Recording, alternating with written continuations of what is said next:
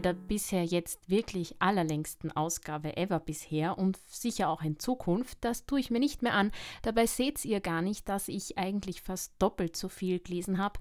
Hören tut man es zum Schluss vielleicht. Sorry dafür, aber mehr rausschneiden ist einfach nicht gegangen. Wir schauen uns an, was mit dem Fräulein 1957 schon problematisch war. Wer neben wem, wer vor und hinter wem gehen darf, muss, unter welchen Umständen, je nachdem, ob Licht brennt oder nicht, je nachdem, welches Geschlecht man hat. Und lauter sonst noch sehr überholte Dinge. Es ist quasi eine Fortsetzung vom letzten Mal beim Gehen und Treffen auf der Straße. Viel Spaß! Wir gehen und fahren auf der Straße. Gang und Haltung. Sich aufrecht zu halten, den Kopf erhoben zu tragen und die Füße gefällig zu setzen, dies wäre für jeden Menschen ein wichtiges Gebot. Aber leider, vom guten Willen allein hängt es nicht ab. Vielmehr spielt die Körperbeschaffenheit eine bedingende Rolle. Wer O- oder X-Beine hat, wird schwerlich durch seinen Gang entzücken. Wer über zwei linke Füße verfügt, ist genötigt, ein bisschen übereinander zu steigen. Wer sich müde fühlt, dem kann man es nicht verargen, dem kann man es nicht verargen, wenn er Kopf und Schultern hängen lässt. Auch das übermäßige Schlenkern mit den Armen sowie das Tänzeln oder Stapfen hat meist seinen Grund in körperlicher Beschaffenheit. Ein schlanker Mensch geht anders als einer, der sein stattliches Bäuchlein vor sich herzutragen hat, und ein übergroßer anders als ein sehr kleiner. Der Körper sucht sich eben jene Gangart aus, die ihm am bequemsten ist und das Gleichgewicht am leichtesten herstellt. Nona. Man kann also aus einer Ente keinen Schwan machen, das ist sicher, aber man kann die Gangart, wie immer sie sei, korrigieren, kann sie entscheidend verbessern. In Tanz- und Gymnastikschulen lässt sich einiges erlernen, so man den guten Willen hierzu mitbringt. Davon abgesehen aber ist Selbsterziehung immer noch am verlässlichsten. Freilich bedarf es hier der Energie sowohl wie der Konsequenz. Man muss sich sagen, ich will gut und richtig gehen, ergo beobachte ich mich selbst und gewöhne mir die von mir gewünschte Art der Haltung und des Schreitens an. Wer sich solche Gebote aus eigenem auferlegt, wird schon nach kurzer Zeit durch Erfolge überrascht werden. Gang und Haltung sind für das Gesamtbild des Menschen sowohl beim männlichen wie beim weiblichen Geschlecht von großer Bedeutung. Die berühmte Tragödin Charlotte Wolter, eine der hervorragendsten Schauspielerinnen aller Zeiten, bis dahin offensichtlich nur, war von kleiner Statur, dennoch wirkte sie auf der Bühne groß und imponierend. Wenn man ihr im Privatleben begegnete, konnte man das Wunder nur bestaunen. Sie erzielte es durch ihre geradezu klassische Haltung. Beginnen wir also schon die Kinder in diesem Sinne zu beeinflussen. Der Satz Halte dich gerade darf zwar nicht zu einer abgedroschenen Musik werden, auf die das Kind nicht mehr reagiert, dennoch sei er mit kluger Mäßigung immer wieder angewendet. Vor allem lehret die Kinder den Gang der Passanten auf der Straße beobachten. Schau dir diese Dame an. Sie lässt den Kopf wie eine abgeknickte Blume hängen. Gefällt dir das? Oder jene dort. Sie rudert mit Schultern und Armen, als ob sie Luftwiderstände zu überwinden hätte. Ist das nicht komisch? Ich sage euch, was komisch ist. Und hast du den Herrn bemerkt, der eben an uns vorüberkam? Der glaubte wohl, dass der Gehsteig ihm allein gehöre.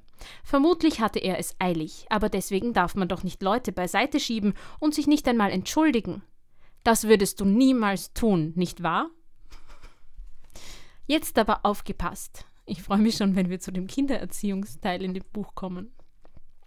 Jetzt aber aufgepasst, da kommt eine Dame, die uns gefällt. Eben überquert sie die Straße. Welch edle Haltung, wie aufrecht, wie elegant. Schau sie dir gut an. Möchtest du, wenn du einmal groß bist, ebenso wirken? Ja? Nun, dann nimm dich zusammen und denke immer daran, dich gerade zu halten und die Füße richtig zu setzen. Solch ein Anschauungsunterricht ist Goldes wert, denn der junge Mensch vermag seinem Körper noch mühelos zu befehlen, während der Ältere, dessen Gliedmaßen nicht mehr so elastisch sind, es schon schwerer hat. Dennoch wird auch er mit einigem guten Willen viel erreichen. Das Rudern oder Schlenkern der Arme zum Beispiel kann man sich sehr leicht abgewöhnen. Dazu gibt es übrigens eine wirklich, wirklich gute äh, Seinfeld-Folge. Obwohl es da genau ums Gegenteil geht und die die Arme überhaupt nicht bewegt. Aber auch das übermäßige Schaukeln der Hüften und Sitzpölsterchen gehört sich nicht. Wenn aber ein üppiges, weibliches Wesen in einen zu engen Pullover gezwängt auf der Straße geht und alles wippt, was nicht vor den Augen der Öffentlichkeit wippen sollte, dann wirkt das verboten ordinär. Man hat sich über die Badeanzug-Reklamebilder mancher Firmen sehr aufgeregt und sie in Wort und Schrift gerügt. Der lebendige Anschauungsunterricht ist für Jugendliche noch weniger zuträglich. Man werfe gelegentlich einen Blick in die Spiegelscheibe eines Geschäftes, darin man sein eigenes Ich auf sich zukommen sieht. Da dürfte es wohl nur wenige geben, die damit zufrieden sind. Fast jeder wird sich einen Ruck geben, wird die Schultern zurücknehmen, sich straffen oder mit Unbehagen feststellen, dass er sich dezenter kleiden sollte. Höchst wichtig ist das Setzen der Füße. Die Fußspitzen leicht auswärts gerichtet, die Beine geschlossen, nicht wie offene Tore auseinandergestellt. Dies kann man sich bestimmt angewöhnen und so eine Korrektur erreichen, die für das Gesamtbild unerlässlich ist. Also merke, möglichst unnatürlich irgendwie eine Haltung komisch herstellen, die nicht dem, dem intuitiven Gang entspricht. Jeder junge Mann, der sein Auge auf ein junges Mädchen geworfen hat, wird ihren Gang auf der Straße mit kritischen Blicken verfolgen. Ja, als ob der auf den Gang schauen wird. Watschelt sie wie eine Ente oder steigt sie sich wie ein scheuendes Pferdchen über die Füße, so muss ihn das verstimmen. Schwebt sie hingegen anmutig dahin, dann freut sich sein Herz. Auch der Chef, der die Vorstellung des Stellenbewerbers entgegennimmt, empfängt einen anderen Eindruck, wenn Jüngling oder Mägdelein zwar bescheiden, aber dennoch frank und frei mit sicherem Schritt ins Zimmer treten, als wenn sich die genannten irgendwie als schlaffe Fragezeichen hereindrehen. Darum achtet auf euren Gang und eure Haltung. Die hierauf angewandte Mühe wird belohnt werden. Wem gebührt der Vortritt? Jetzt kommt eine Aufzählung. Der Herr hat die Dame vorangehen zu lassen, auch dann, wenn er ihr Vorgesetzter ist. Die jüngere Dame überlässt den Vortritt der älteren. Der junge Herr überlässt ihn dem älteren Herrn. Diese Regeln sind aber nicht ohne Ausnahmen. Nehmen wir den Fall, dass ein Paar, Herr und Dame, ja, nun na, was etwa Herr und Herr oder was, ein Restaurant, ein Kaffeehaus oder eine Bar betritt, so wäre es ganz falsch, wenn die Dame voranginge und den Herrn gleich einem Lakaien nachfolgen ließe. Nein, bei Betreten eines Lokales geht der Herr voran, weil er der Dame den Weg bahnen und nach einem geeigneten Tisch Ausschau halten muss. Hat er ihn gefunden, wird er sich zu seiner Dame umwenden und ihre Einwilligung einholen. Stehen mehrere Tische zur Wahl, kann sie ihm leise sagen, welcher ihr am besten zusagt ohne mit der Hand zu deuten. Überhaupt benehme man sich möglichst unauffällig. Also beim Betreten eines Lokals auf keinen Fall auf sich aufmerksam machen, sodass niemand, schon gar nicht das Personal mitkriegt, dass neue Gäste da sind. Klammer auf, Ablegen der Garderobe etc. siehe Seite 250. Klammer zu. Ähnlich verhält sich die Sache beim Betreten eines Theaters oder Kinos. Auch hier geht der Herr voran, um die nummerierten Plätze ausfindig zu machen, das Billet vorzuweisen, eventuell ein Programm zu besorgen. Das sind Bemühungen, die der Herr seiner Dame immer abnehmen muss. Bei diesem Vorangehen darf er aber niemals so ungestüm dahinstürmen, dass er seine Dame im Gedränge aus den Augen verliert. Wenn er vorgeht, aus den Augen, gut. Vielmehr muss der Kontakt zwischen den beiden aufrechterhalten bleiben. Schwere Haustore sollen nicht von der Dame, sondern vom Herrn geöffnet werden. Er tut dies, indem er rasch zwei Schritte vorauseilt und das Tor offen hält, bis die Dame hindurchgegangen ist. Zu Urgroßmutters Zeiten vertrat man vielfach die Ansicht, der Herr dürfe treppauf nicht hinter der Dame gehen, weil er auf diese Art vielleicht ein Stückchen von ihrer Wade erspähen könnte.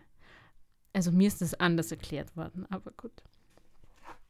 Was für ihn geradezu ein Fest bedeutet hätte. Nun, heute trifft das nicht mehr zu. Ergo geht treppauf die Dame voran. Türen, die sich auf diesem Wege befinden, öffne ihr der Herr, indem er von links, halb neben sie trete, zur Klinke greift und die Türe aufstößt. Es kann vorkommen, dass ein Hausflur, den man betritt, stockdunkel ist. Das natürliche Taktgefühl wird den Herrn in einem solchen Ausnahmefall veranlassen, voranzugehen, um die Dame vor unliebsamen Überraschungen zu bewahren. Treib ab, geht der Herr voran, und zwar so, dass er nicht in der Mitte vor ihr herschreitet, wobei er ihr die Sicht benehme, sondern seitlich auf der geländerlosen Seite und nur eine Stufe tiefer als sie. Dies hat einen Sinn. Sorry, soll ich es nochmal langsamer lesen? Würde nämlich die Dame stolpern oder ausgleiten, was bei hohen Stöckelschuhen durchaus im Bereich der Möglichkeiten liegt, dann könnte der so knapp vor bzw. neben ihr hinabschreitende Herr sie auffangen. Eingangstüren zu Geschäftsläden stößt der Herr auf, lässt aber die Dame zuerst eintreten. Hier gilt also dieselbe Regel wie bei Haustoren. Oh, jetzt kommt's. In jedem Manne steckt Ritterlichkeit, sie muss nur geweckt werden. Die Ansicht mancher Jugendlicher, dass sich der Mann etwas vergibt, wenn er der Dame seine Dienste leiht, ist ein großer Irrtum. Gerade das Gegenteil ist der Fall. Indem der Mann die Beschützerrolle übernimmt, zeigt er auf, dass die Frau des Schutzes bedarf, weil sie die Schwächere ist. Jetzt kommt's. Freilich hat sich auch die Dame dementsprechend zu verhalten. Sie darf dem Herrn nicht durch burschikoses Benehmen die Möglichkeit zur Ausübung seiner Ritterpflicht entziehen. Es ist nicht damenhaft, vorauszuschießen und das Haustor selbst zu öffnen. Auch den Mantel soll man nicht eigenhändig vom Haken reißen, um rasch hineinzuschlüpfen. Die Dame wird warten, bis der Herr ihr in den Mantel hilft. Klammer auf, siehe Seite 253, Klammer zu. Lasst euch ruhig ein wenig verwöhnen, ihr jungen Mädchen. Dadurch erzieht ihr den Mann zur Galanterie, und das ist heute nötiger denn je. Galanterie und Ritterlichkeit sind keine veralteten Begriffe. Sie bleiben so lange aktuell, als es kultivierte Menschen gibt. Nur der Unkultivierte lehnt es ab, galant zu sein. Dass junge Mädchen niemals ein geziertes Benehmen zur Schau tragen dürfen, versteht sich von selbst. Affektation ist ebenso falsch wie um jeden Preis forsch sein zu wollen. Die junge Dame sei natürlich. Also was jetzt? Was ist, wenn ich ganz natürlich das Tor aufstoßen will? Und wenn sie sich ein wenig schüchtern fühlt, so versuche sie nicht, dies durch übertriebene Lebhaftigkeit zu bemänteln, weil man sich hierbei nur allzu leicht im Ton vergreift. Jugendliche Befangenheit ist kein Fehler, wenn sie von einem liebenswürdigen Lächeln begleitet wird. Vom Grüßen. In England und auch in den besseren Kreisen der USA grüßt die Dame den Herrn zuerst. Man ist dort der Meinung, dass es von ihr abhänge, ob ihr sein Gruß genehm sei oder nicht, und dass sie folglich den Herrn übersehen könne, wenn es ihr beliebe. Bei uns verhält sich das anders. Der Herr grüßt die Dame, die jüngere Frau die ältere, der Untergebene den Vorgesetzten und so fort. Gut zu grüßen ist nicht ganz so einfach, wie es den Anschein hat. Die Dame, oh Gott, ich mag nicht mehr. Die Dame neige anmutig den Kopf und lächle mehr oder minder intensiv, je nachdem, ob die Bekanntschaft eine flüchtige oder nahe ist. Leider gibt es weibliche Wesen, die, ohne die Miene zu verziehen, kurz und abgehackt mit dem Kopfe nicken. Sie glauben, dies genüge. Mit einem solchen Gruß kann man sich viele Sympathien verscherzen. Er ist ebenso unhöflich wie ungraziös. Vielleicht will man das ja. Auch der Gruß des Herrn ist sozusagen seine Visitenkarte den Hut elegant und ungezwungen vom Haupte zu heben, indem man ihn mit jener Hand, die sich nicht auf der Seite der zu grüßenden Person befindet, anfasst, verrät die gute Erziehung. Weiche Hüte werden oben auf dem Hutkopf zwischen die Finger genommen, steife an der Krempe. Man lüftet den Hut nicht nur, sondern man zieht ihn etwa bis Schulterhöhe ab. Trägt der Herr keine Kopfbedeckung, muss er bemüht sein, eine nicht allzu linkische Verbeugung zu machen. Bei ihm genügt das Neigen des Hauptes nicht, er verbeugt den Oberkörper und dazu gehört schon eine gewisse Sicherheit und Übung. Die Pullmannkappe, auch Baskenmütze genannt, ist auf der Straße aufzubehalten. Man lasse sich jedoch nie dazu verleiten, mit zwei Fingern, quasi salutierend, an ihren Rand zu tippen. Wer Kappe trägt, muss sich zur Verbeugung bequemen. Stehen Dame und Herr auf der Straße beieinander im Gespräch, so hat der Herr den Hut in der Hand zu behalten. Es ist jedoch Höflichkeitspflicht der Dame, ihn durch ein liebenswürdiges Wort zum Aufsetzen der Kopfbedeckung zu veranlassen. Sollte sie dies übersehen, was leicht vorkommt, so kann der Herr eine Entschuldigung murmeln oder etwa sagen, darf ich? und den Hut aufsetzen. Die Zigarette. Raucht ein Herr auf der Straße, so hat er, wenn er grüßen muss, die Zigarette aus dem Mund zu nehmen. Es ist daher, um Komplikationen zu vermeiden, jedenfalls besser, auf der Straße überhaupt nicht zu rauchen. In Begleitung einer Dame ist das Rauchen verboten. Spricht ein Herr mit einer Dame, wird er selbstverständlich die glimmende Zigarette schleunigst fortwerfen. Dass Damen auf der Straße nicht rauchen dürfen, versteht sich wohl von selbst. Grußhemmungen. Man glaubt gar nicht, wie viele Leute es gibt, denen jeder Gruß auf der Straße Schwierigkeiten bereitet. Die hierbei auftretenden Hemmungen lassen sich kaum durch gute Lehren beseitigen, weil sie seelischer Natur sind. Denn ebenso wie es einen Geltungstrieb gibt, so gibt es auch den Minderwertigkeitskomplex, der dem von ihm Befallenen unerfreuliche Streiche spielt.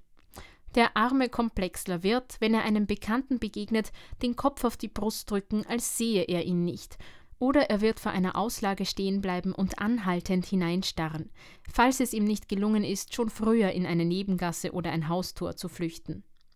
Zum Glück haben wir heute das Smartphone. Selbstverständlich bleiben solche Manöver selten unbemerkt. Das Resultat eine Beleidigung. Würde es etwas nützen, wenn wir dem Bedauernswerten zuriefen Fasse Mut, nimm dein Herz in beide Hände, stürze dich heldenhaft in das Abenteuer des Großes und schaue der dir entgegenkommenden Person ins Gesicht. Löse die Verkrampftheit deines Ichs, du wirst damit die besten Erfahrungen machen. Vielleicht hülfe es so zu sprechen. Was meinen Sie? Wir haben bis jetzt noch gar nicht behandelt, was man denn sagt, wenn man grüßt, egal wer wen zuerst, wo, wie. Großworte. Während des Vorübergehens grüßt man im Allgemeinen nur stumm, ist man aber mit jemandem besser bekannt, so schadet es durchaus nicht, wenn die Dame Guten Morgen, Herr Doktor oder der Herr Meine Verehrung, Herr Direktor ruft. Der Männergruß habe die Ehre, ist ziemlich aus der Mode gekommen. Kommt's mal in die Steiermark. Es war ein praktischer Gruß. Begegnete zum Beispiel ein Herr Hofrat einem anderen Herrn Hofrat, so klang er gut, zumindest war er mehr am Platz als meine Verehrung was eigentlich nur dort angewendet werden sollte, wo man einem höher gestellten Herrn oder auch einer alten Dame tatsächlich Verehrung bezeigen will. Mein Kompliment ist übrigens ein hübscher Ersatz. Das Grußwort Adieu, aus dem Französischen kommend, hört man heute nur selten. Früher war es dominierend. Es bedeutet ins Deutsche übersetzt mit Gott, wäre somit in allen Fällen ein schöner Gruß. Das flotte Servus, von der altösterreichischen Armee übernommen, ist der Gruß männlicher Kameradschaft. Er taugt daher für junge Männer zur gegenseitigen Begrüßung oder Verabschiedung. Manchmal sagt auch eine Respektsperson zu einem jungen Mann Servus, was einen gewissen Grad von humorigem Wohlwollen ausdrückt. Denn Servus kommt von Servitore, das ist ihr Diener. Weniger gut klingt dieser Gruß aus dem Munde junger Mädchen. Er wäre sogar dann zu vermeiden, wenn er Kolleginnen gilt. Ganz und gar fehl am Ort aber ist Servus in jenen Fällen, wo ein junger Mann ein junges Mädchen begrüßt oder umgekehrt. Den Einwand, dass die beiden Kameraden und per Du sind, lehnen wir ab. Siehe Seite 66. Auch Kameradschaft und Du-Wort vermögen nicht, Mädchen und Burschen auf die gleiche Stufe zu stellen. Der Gruß laute hier Grüß Gott oder Grüß dich. Das klingt weniger seriös als Guten Tag und löst somit die Frage auf das Beste. Küss die Hand. In früheren Zeiten war das Küss die Hand in Österreich gang und gäbe. Nach dem Zweiten Weltkrieg glaubte die Jugend, diesen charmanten Gruß abschaffen zu müssen. Aber in solchen Dingen gibt es keine gewaltsamen Reformen. Küss die Hand hat sich erhalten, nicht nur weil es hübsch ist, sondern auch weil man in vielen Fällen hierfür keinen Ersatz fand. Es machte sich nicht gut, wenn ein junges Mädel zu einer alten, vornehmen Dame Grüß Gott, Frau Müller, sagte. Handelt es sich um eine wirklich vornehme Dame, dann lautet der Gruß des Mädels Küss die Hand, gnädige Frau. Genauso grüßt in diesem Fall der junge Mann, genauso grüßen die Dienstleute. Küss die Hand drückt Verehrung aus und kann folglich nur dort verwendet werden, wo Verehrung am Platze ist also entweder bei der Begrüßung einer Dame von Rang und Alter oder als Gruß des Herrn gegenüber der Dame, auch dann, wenn sie jung ist. Diese Regeln brauchen eigentlich nicht weiter erklärt zu werden. Ein jeder von uns hat es im Gefühl, wo er Küss die Hand anwenden darf und wo nicht. Klammer auf, Der Handkuss, siehe Seite 55, Klammer zu. Das Fräulein. Keine Anrede ist so reformbedürftig wie Fräulein. Hier radikale Abhilfe zu schaffen wäre nötig. Am besten, man würde das Fräulein überhaupt streichen, so dass alle Wesen weiblichen Geschlechts, egal ob verheiratet oder nicht, im privaten Verkehr den Titel Frau führten. Nur auf diese Art käme man über das Dilemma, wem gebührt Frau, wer bleibt Fräulein, hinweg. Aber leider, das geht nicht. Wir haben ja schon gesagt, Reformen solcher Art lassen sich nicht mit Gewalt durchführen. Sie müssen langsam heranreifen. Doch betrachten wir die Sache näher. Es gibt zweierlei Arten von Fräuleins. Diejenigen, die im privaten Verkehr zu Unrecht so angesprochen werden, und jene anderen, die von Berufswegen in die Kategorie Fräulein gehören. Die letzteren stellen einen Sammelbegriff dar. Die Schalterbeamtin, die Verkäuferin, die Friseurin, sie alle sind Fräuleins. Niemandem wird es einfallen, etwa am Fernsprecher zu rufen Bitte, Frau, verbinden Sie mich mit Zürich. Man betritt auch kein Geschäftslokal mit den Worten Bitte, Frau, zeigen Sie mir Pelzschuhe. Man könnte es auch einfach weglassen. Und ebenso komisch wäre es, riefe man der Kellnerin zu Frau, bitte zahlen. In allen diesen und noch tausenden anderen Fällen hat man es mit namenlosen Fräuleins zu tun, von denen gewiss viele schon seit Jahren glückliche Gattinnen und Mütter sind. Daran soll und kann auch nichts geändert werden. Manche Ämter, Banken oder Krankenkassen bedienen das Publikum mit einer vorzüglichen Neuerung. Dort, wo das Personal selten gewechselt wird, befindet sich an der Tür des Büros oder am Schalterfenster ein Täfelchen mit Namen und Titel der amtierenden Person. Zum Beispiel Amtsrat Frank, Sekretärin Kroll, Telefonistin Moser.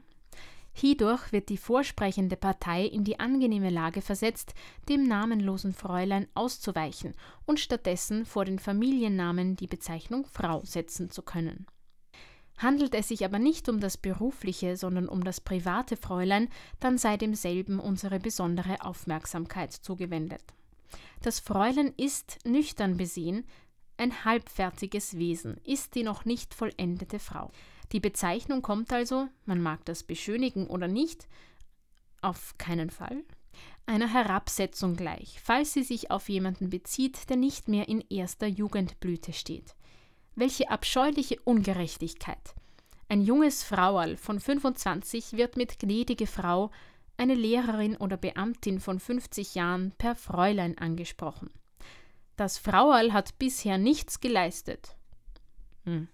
Außer der Tatsache, dass sie sich einen Gatten erobern konnte, der für sie sorgt. Dem Fräulein hingegen, der vom Glück weniger begünstigten, rechnet man weder die berufliche Arbeitsleistung noch das Alter als Verdienst an. Nein, sie bleibt minderwertig. Wer einen Titel besitzt, ist gut daran, denn es wird niemandem einfallen, etwa Fräulein Schulrat oder Fräulein Doktor zu sagen. Aber nicht alle können Titel haben. Es gibt eine. Oh, naja, Bologna lässt grüßen. Es gibt eine Unzahl von hart arbeitenden Frauen, die sich in gesetzten Jahren befinden und dennoch durch die lächerliche Anrede Fräulein degradiert werden. Gewöhnen wir uns das ab. Geben wir der einsamen alten Rentnerin, der Privatlehrerin, der Abteilungsleiterin und allen anderen, die in diese Sparte gehören, den Titel Frau. Das ehrt uns nur selbst, weil es Zeugnis für unseren Gerechtigkeitssinn ablegt. Nun werden Sie, verehrte Leser, fragen, ja, schön und gut, wo aber ist da die Grenze? Welche ledige ist noch Fräulein, welche schon Frau zu nennen? Antwort Hier spielt Ihr persönliches Taktgefühl die entscheidende Rolle. Junge Mädchen sind selbstverständlich Fräuleins, doch bereits mit etwa 30 oder 40 Jahren sollten sie Frau genannt werden. Hä? Mit 30 oder 40? Besser früher als später, denn ein weibliches Wesen zwischen 30 und 40 ist noch herrlich jung, und wenn man dieses zu den Frauen zählt, wird erreicht, dass keine Markierung der Jugendgrenze eintritt. Niemand soll das Gefühl haben, aha, man nennt mich Frau, ergo bin ich alt geworden. Nein, das hieße vom Regen in die Traufe kommen. Hier kann vielmehr jeder Einzelne durch Takt und ein wenig Aufmerksamkeit das Richtige herausfinden. Wir bilden uns nicht ein, durch unsere Ausführungen den zu Unrecht degradierten Fräuleins Gerechtigkeit verschafft zu haben. Doch hoffen wir, dass unsere Worte ein winziges, fruchtbares Samenkorn in den Acker der Zeit streuten. Boah, also kitschiger könnte ich kaum enden. Da bleibt mir nur mehr die Vorschau aufs nächste Mal. Da widmen wir uns den Heißgetränken. Schauen uns an, auf welchen Möbeln schwarzer Kaffee serviert werden muss und warum bei einer Kaffeegesellschaft ein Milchsieb unerlässlich ist. Denn die meisten Leute lieben es nicht, wenn Hautfetzen im Kaffee herumschwimmen. Ihr dürft gespannt sein. Bis zum nächsten Mal bei Gelesen.